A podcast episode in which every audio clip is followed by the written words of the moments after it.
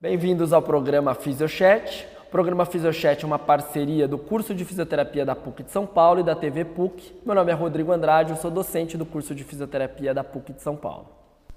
Bem-vindos, meu nome é Juliana Schultz, eu sou docente do curso de fisioterapia da PUC de São Paulo e hoje nós temos um convidado especial. Estamos aqui com um cenário diferente porque nós viemos encontrá-lo e é um prazer ter ele aqui com a gente, porque é uma pessoa que trabalha com movimento há muito tempo e que tem uma, uma relação muito próxima com o trabalho do fisioterapeuta. Nós temos aqui o educador e coreógrafo Ivaldo Bertazzo. Bem-vindo, Ivaldo. Como vai? Prazer, hein? Prazer. Prazer enorme ter você aqui com a gente. Aliás, nós estarmos aqui com você no seu espaço.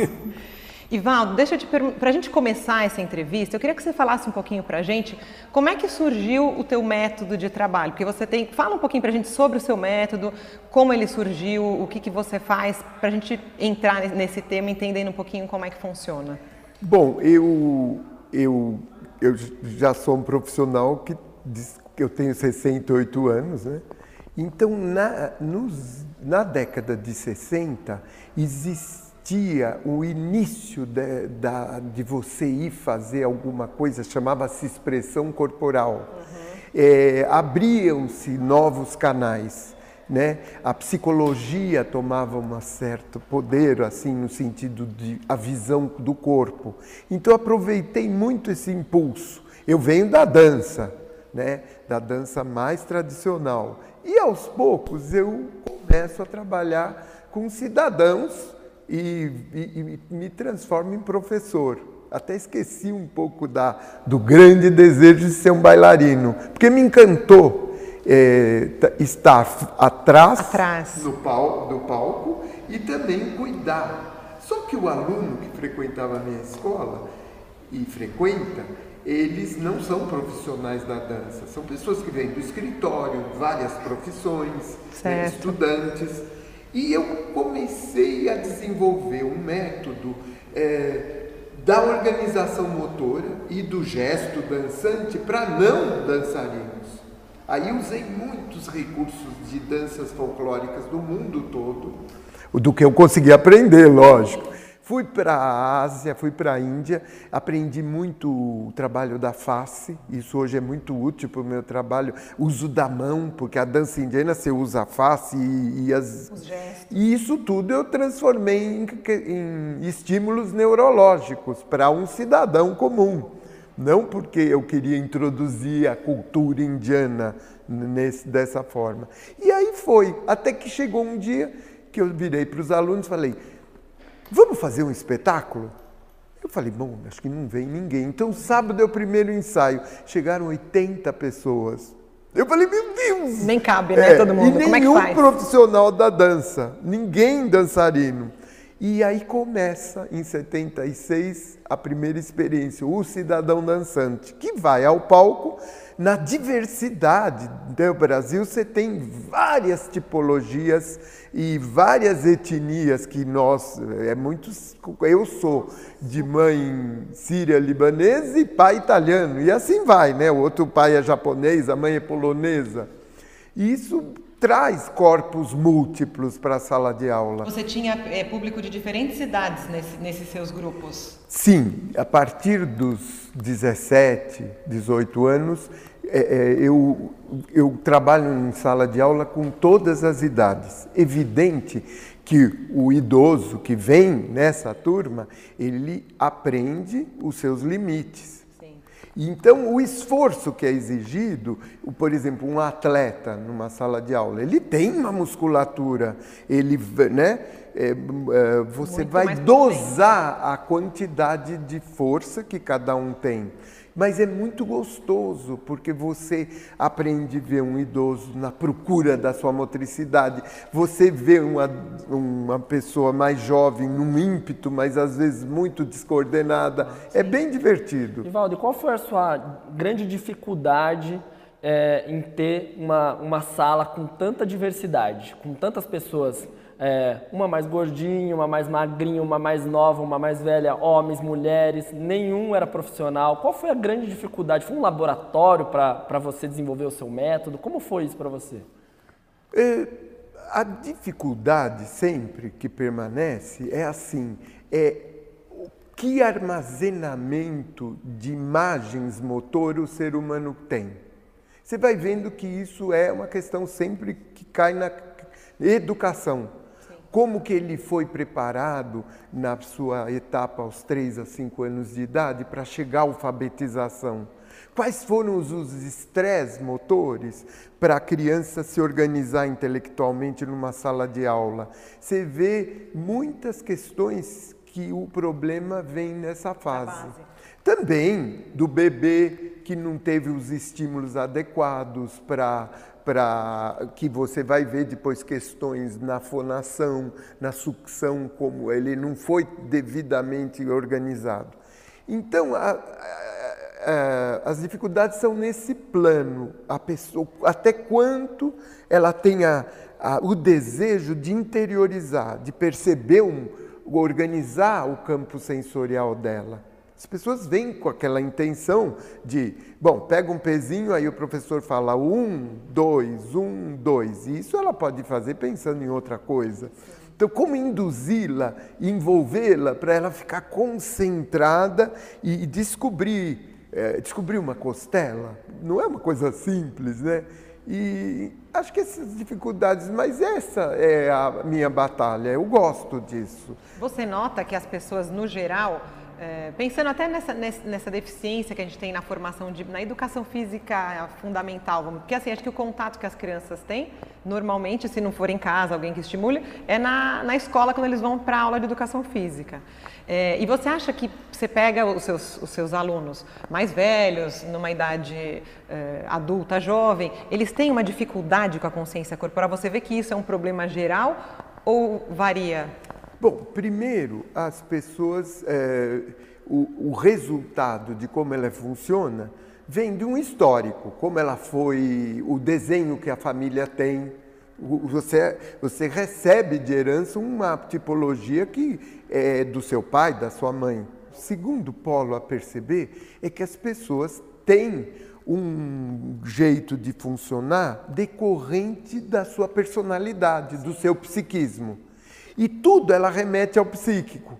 Ela, um ombro desencaixado, que eleva-se e você sente uma tensão maior no trapézio, aí ele fala: Olha como eu estou aqui. Às vezes é uma desinformação. A tensão maior dele é no epigastro, é no aparelho digestivo e não é no ombro. O ombro simplesmente está tá desencaixado. Então ele não sabe que para essa tensão diminuir, ele precisa de uma estrutura na escápula, encaixe, né? Então, é, tirar, é, é, o nosso trabalho é despsicologizar um pouquinho essa carga psíquica que o aluno e, e todos nós temos quando você vai se movimentar. Achar um pouco mais de liberdade. Então, a informação motora dá essa suavizada. Você fala, não, a mão funciona como uma meia esfera. A tua mão é esférica, ele esquece que é o seu, a sua carga psíquica e ele começa a desenhar a mão, sentir os carpos, sentir eh, a pinça. Aí ele vai se envolvendo. Essa é a nossa tarefa. Reaprendendo. É, e, se, e criar um universo de interesse para ele onde ele esqueça um pouco a, a, as suas preocupações e, e, o jeito como ele funciona. Né? Ivaldo, se a gente está falando hoje, né, de, dos adultos de hoje, como que você faz um panorama pensando nessa, nessa que assim, eu acho que o nosso, nosso programa tem essa, essa ideia de informar muito bem a população. Então, pensando nesse, nessa adolesc nesses adolescentes que, ou nessas crianças que, por conta da violência, é, da tecnologia, eles fazem, eles usam muito menos o corpo do que nós, enquanto como fomos é, crianças que pulamos árvore, muro e etc. Como que você vê esse panorama, até para a gente poder alertar essas mães é, para reconstruir esse movimento? Como que você acha que vai ser aí o corpo desses, dessas crianças e adolescentes daqui 20 anos? Então, é, é uma incógnita, a gente não sabe do futuro. A tecnologia que invade a criança e o adolescente, né, esse mundo, é, é, não dá para sair, isso não dá para voltar não, atrás, isso é um voltar, crescimento. Né? É evidente que a digitação no polegar é, é, é, é um recurso, mas nada substituirá ele aprender a usar oh, a pinça para a escrita, a organização da mão, porque ele também pode ser um pintor, ele também trabalhará ações manuais para cozinhar. Sim. Né? Então, eh, não adianta. Agora, essas transformações virão, mas eu acho que o que pode ajudar é a escola. Sim. É gozado há pouco tempo, há um, há um bom tempo, eu fui ao Ministério da Cultura mostrar a importância da psicomotricidade para ajudar. Isso eu pretendia em escola pública, que tem menos recursos. O que, que eu queria? Uma única sala de psicomotricidade dentro daquela escola, onde o aluno passasse uma vez por semana, só uma hora nessa sala, para trabalhar o psicomotor. Parecia que eu estava falando da importância das amebas e o perigo dela, qualquer coisa assim. Não é, quer dizer, o psicopedagogo, ele vai ter que chegar ao psicomotor sabendo que essa criança precisa. Sem dúvida, o esporte é necessário, né? mas antes disso, tem que ter uma sala de psicomotricidade nas escolas. E escolas boas, com recursos, você não vê Também essa não vê. preocupação. Isso é educação física, é isso que você quer dizer para o pessoal. Educação física é muito mais do que Do só isso. Lógico, só porque bola. assim, outro dia eu estava com os professores de esporte com uma bola pesada ensinando o uso da mão. Aí eles disseram, bom, essas coisas de psicomotor fino é, não, não é propriamente o foco para um atleta. Você pega um grande tenista que está na Olimpíada e você vai mostrar a importância do manuseio do psicomotor fino, ele se interessa, Lógico, porque ele está com lesão no punho dele. e ele precisa desenvolver. Então, as pessoas acham que é só na força que ele ganha alguma coisa, né? É, é, é, mas a gente tá, né? Vocês têm uma escola de, eh, importante de fisioterapia e você vê que vocês vão aos poucos construir uma rede Ah, de com pensamento, certeza, certeza. de uso, né? Sim. Eu acho que o desenvolvimento a favor vem. E acho que isso até a tecnologia pode ajudar, né? Então a gente tem que, acho que Pode. pensar positivamente, né? Pode. Que de repente pode ajudar. Po- É, Ivaldo, você usa música, instrumentos? Eu, eu vi que você tem alguns, vários materiais aqui, você faz percussão, não faz? O que, que tem essa, essa- esse diferente? Ah, hoje em dia eu não uso mais música. Não? Porque você canta estruturas para ele fazer o movimento. Então, é, tem que ser com a voz ou com uma percussão. Né? Por exemplo, o tempo da flexão é sempre muito mais rápido do que o da extensão. São grupos musculares que agem mecanicamente diferente. Então, por exemplo, você cantar o gesto de trazer a mão em direção da boca e em direção ao objeto é di tum kum bapa dita di tum kum bapa. Então você usa muito a vocalização. Usa a vocalização durante e a gente faz ele cantar. Que legal. Outra coisa para o idoso se conectar com o corpo é a percussão corporal. Então a gente bate em polos importantes, bater na glenumeral com ritmo, na coxofemoral, eh, zonas que vão dar estímulo para ele entrar em locomoção, Sim. sabe? Então a música é bom, mas eu não uso mais a música hoje em dia. É mas você usa diferente, né? Você produz a música com o movimento. Isso, Né? é. Não é uma música que, que você liga lá e eles fazem no ritmo da música. E a aula tem é, uma sonoridade. Dá, oh, tu. Você nunca faz eh, assim. Dá, vai, tu. Você canta o movimento. Né? Isso motiva ele imediatamente. E espero que depois ele em casa coloque uma música e dance.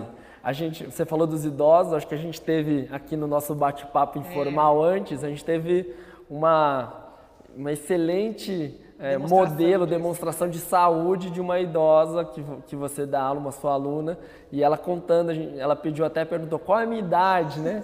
Ela, Super ela- orgulhosa. É, super Parecia. orgulhosa que a gente errou, a gente falou 70 e poucos anos, ela tinha 92 anos. E a gente perguntou, então qual que é o seu segredo de saúde? Né? Ela falou: ó, eu faço aula aqui com o Ivaldo e trabalho a cabeça e o corpo. Né? Você tenta fazer um pouco dessa junção dentro da sua aula, é isso? É, essa é a diferença do que um exercício da academia, que ele está com fone de ouvido e fazendo um movimento mais automático, do, do que a sua escola de reeducação do movimento faz? Olha, é bom falar com vocês, porque vocês trabalham com questões neurológicas. É, hoje em dia eu insisto, os meus amigos que têm 50, 52 anos, eu digo, está na hora de começar seus estímulos neurológicos, porque quando você chegar aos 70, como que eu vou te ensinar o equilíbrio? Então, todas essas coisas que vocês usam e são básicas, Kabat, Sim. certo? Uh, algumas coisas de Bobat, tudo a gente usa com essa, esse aluno. Para o pessoal de casa que não sabe, são técnicas que o, o, fisioterapeuta que trabalha com especializado em neurologia, ele usa esses métodos para o paciente neurológico. E você usa para a sua aula para pessoas normais. É então, porque você vê, se para o neurológico que tem problemas graves faz bem, por que, que não faz bem para quem Lógico, tem claro. uma. Né? Porém, como trabalhar em pranchas de desequilíbrio? Que ele senta ou fica é, de quatro nelas e o outro manipula, aos, iniciando isso aos 70 anos. Né? É muito mais difícil, né? Muito Se mais ele já difícil. Prepara então, a, a, gente começa o trabalho neurológico para o déficit neurológico que ocorrerá naturalmente aos 50 anos. É um preventivo, vamos dizer preventivo, assim. Preventivo, né? mas não adianta começar ah, quando, você começa a ter déficit. problemas de manipulação, deglutição, ninguém trabalha em sala de aula. Que, que, que quantos idosos engasgam né, a, a, passagem do alimento ou da, do ar? Isso a gente trabalha já com o aluno desde os seus 50 anos de idade. Pensando pra, né, em preparar esse idoso é. para o futuro. Você tem algum espetáculo? Você ainda faz espetáculos, Ivaldo? Eu faço pouco, agora eu faço coisas específicas. Eu tô, solicitei de uma indústria farmacêutica que eh, trabalhar com o depressivo, alguma coisa num, para, para atingir um espetáculo. Ou para pessoas que já passaram etapas de de depressão, que, que, usaram medicamento, porque ah, como motivá-los ao movimento Sim. e como ele reconquista locomoções e situações diversas com o corpo. Então esse é o próximo espetáculo que acho que acontecerá em outubro. Nossa, incrível. É, e, e eu acho que é desafiante, eu preciso ter essa experiência. Você já teve casos assim aqui de ter pacientes que tinham sido deprimidos por muito tempo e que com o seu método, com o exercício na, na vida deles, eles, isso ajudou eles a saírem tive, dessa... Teve, tive pouco, mas uh, porque quem passa por uma crise de depressão tem muito receio de falar. Só que isso vem, vem por questões de acontecimentos com a sua vida, né? E, e às vezes é, é, por questões da química sua menos desequilíbrio, né? Então a depressão é um distúrbio que você tem que assumir socialmente. E é importante, vamos ver os que estão em depressão ou que estiveram, vamos ver os que assumem fazer um espetáculo comigo. Na verdade, acho que acontece um pouco com você, acho que igual acontece conosco no nosso trabalho. O paciente ou o cliente, ele não vem com essa queixa, mas dentro do trabalho ele acaba mostrando todo esse lado de, lógico, de lógico. depressão, de ansiedade. E aí, como que você, como que o seu método você consegue intervir nessa parte mais psicológica do, é, do seu aluno? Bom, é, emissão sonora é muito importante. Então, como ele vibra a, a, na sua parte fonética, eu não sou fono, né? Claro. O, o, profissional de fono entenda que se ele for ao fono, gra, ótimo, mas eu preciso que ele tenha essa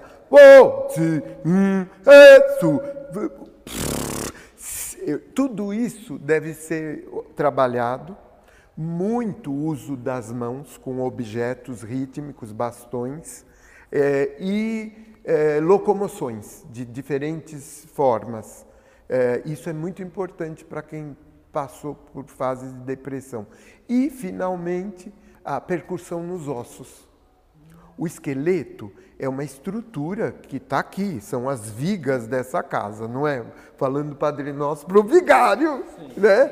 E, ele não tem a percepção do esqueleto, que é uma estrutura de base. Então, muita percussão óssea para o depressivo, ele tem que vibrar muito o esqueleto. Ele e, se comunicar com ele mesmo, isso, né? ele se voltar para. Exatamente. Que, como se diz, to, somos todos levemente autistas e lutando para entrar nessa relação com o mundo. Então imagine quem passou tá numa crise de depressão. E acho que a gente que nós estamos numa cidade, a gente estava até falando dessa história da distância, às vezes a pessoa quer fazer o seu método, mas não consegue porque está longe, tem trânsito. A gente vive numa pressão constante. E acho que está cada vez, a gente está tendo menos tempo de se voltar para o corpo, de ouvir o corpo, de prestar atenção, porque o corpo ele dá sinais, né? Você não percebe nos teus alunos, quando eles... O Rodrigo falou, o que, que você faz com um paciente depressivo? Assim, o que você falou, a emissão da voz, a maneira como ele se move, ele te dá umas ideias, né? Ele, ele te leva dá, a, dá. a, diagnosticar não o que é ele verdade? tem, não é? Dá sim. É, a gente tem que... Te, ó, provavelmente, se você falar para mim agora, canta. Lógico que eu canto no banheiro. Mas eu, na hora, terei um certo receio de me expor. Está na frente da câmera. O gesto, o movimento também, ele, também. você tem que primeiramente tirar o receio da, do aluno experimentar. E não entender que você não está vendo uh, a sua dificuldade como uma deficiência, e sim como uh, ele não tem essa prática. Você não quer que ele, que que ele fique pensando que ele está sendo julgado. Se Exatamente. ele canta bem ou não. Você quer que ele se expresse, é, é isso? Por isso você tem que se colocar sempre ao lado, junto. Você também. Eu também estou ficando velho. Não, eu também, se eu não cuidar do meu joelho, eu já não sou um garoto. Então, eh, como que isso tudo é regulado? Então, eh, você tem que entrar. Eu conheço mais que eles mas eu também sou um ser humano que passa por deficiências, né? Você experimenta tudo, né? Que você faz antes você faz com você. Tudo, é. tudo. É, é, ainda bem, né? É, porque lógico. eu falo, eu tenho essa sorte, porque é chato às vezes em casa, eu falo para o aluno, você faz alguma coisa fora daqui, na, mas na sua casa? Não faz, né? Não não faz. Mas, é, então tenho essa sorte de ter que experimentar. É. Senão, será que eu faria? Não. Mas aí eu falo para os alunos lá na faculdade, tudo que você for ensinar para o teu paciente, para o teu aluno, faz você primeiro sente, você tem que ter essa informação, né? O que, que ele vai sentir, pode ser que não seja igual, mas tem que experimentar, né? E você senão... falou uma coisa importante, o campo sensorial é, é, não pode se fragilizar. E isso é a maior luta. Os nossos sentidos, cutâneo, proprioceptivo articular, é, graduação de quanto de força, né? É, tudo isso, é, organização visual, é capital para eu, eu existir como um ser vivo. Sim. Então, primeiramente, esse é o foco. É os sentidos como ferramentas para eu me manter vivo com uma qualidade de vida. Ivaldo, você com essa vasta experiência em diversas técnicas é, e, e, trabalhar, posso falar que você é um autodidata do corpo, de diversas técnicas, de você conseguir. O que, que você daria de recado aí para o pessoal de casa para a gente pensar assim, lá na frente mesmo, uma pessoa que está lá em casa, que está sentado no sofá assistindo nosso programa, como ele dá esse primeiro passo para ele voltar a se conhecer, para trabalhar o seu corpo. E que provavelmente vai viver até o 100, né? É, é Com certeza. Não é? Né? Bom, primeiramente, se ele acha chato andar, é. sai com os amigos. Qual o problema? E ande com os amigos. Claro. Aí ele vai se divertir que 10 minutos depois de caminhar. Não é mais chato. É, e ele acaba só cu cuidando da respiração e ele vai falar menos com o amigo. Segundo, vai para a cozinha. Aprende a manusear faca, panela, cortar alimento. Isso é muito importante neurologicamente. Não deixe de entrar na água. Quanto tempo faz que eu não entro numa piscina ou no mar? Será que faz tempo? Então, é, eu sei que os recursos são, mas hoje tem condição de ser numa piscina próximo. Isso é, são coisas que vão te ajudar. Agora, se você conseguir aprender dança de salão, se você conseguir fazer uma hidroginástica, uh, tudo isso vai ajudar. Melhor ainda, né? né? Valdo, muito obrigado pela sua participação, por estarmos aqui, no seu, abrir as portas da sua casa para nós, para o nosso programa. Ah, eu que me sinto honrado, porque vocês trabalham com tudo que eu respeito e gosto. É então eu, é um prazer. E você está convidado para ir lá conhecer nosso curso. Mas vou, vamos, vou vamos sim. combinar um evento para você ir lá e os nossos Ótimo. alunos terem esse grande prazer de te conhecer. Tá bom. Porque além de tudo, pessoal, ele é uma pessoa incrível, encantadora. É mentira. Né? Obrigada, viu? Foi muito tá bom. bom. Então, até o próximo programa. Pessoal, nos acompanhe nas redes sociais, no Facebook, no Instagram. E até a próxima.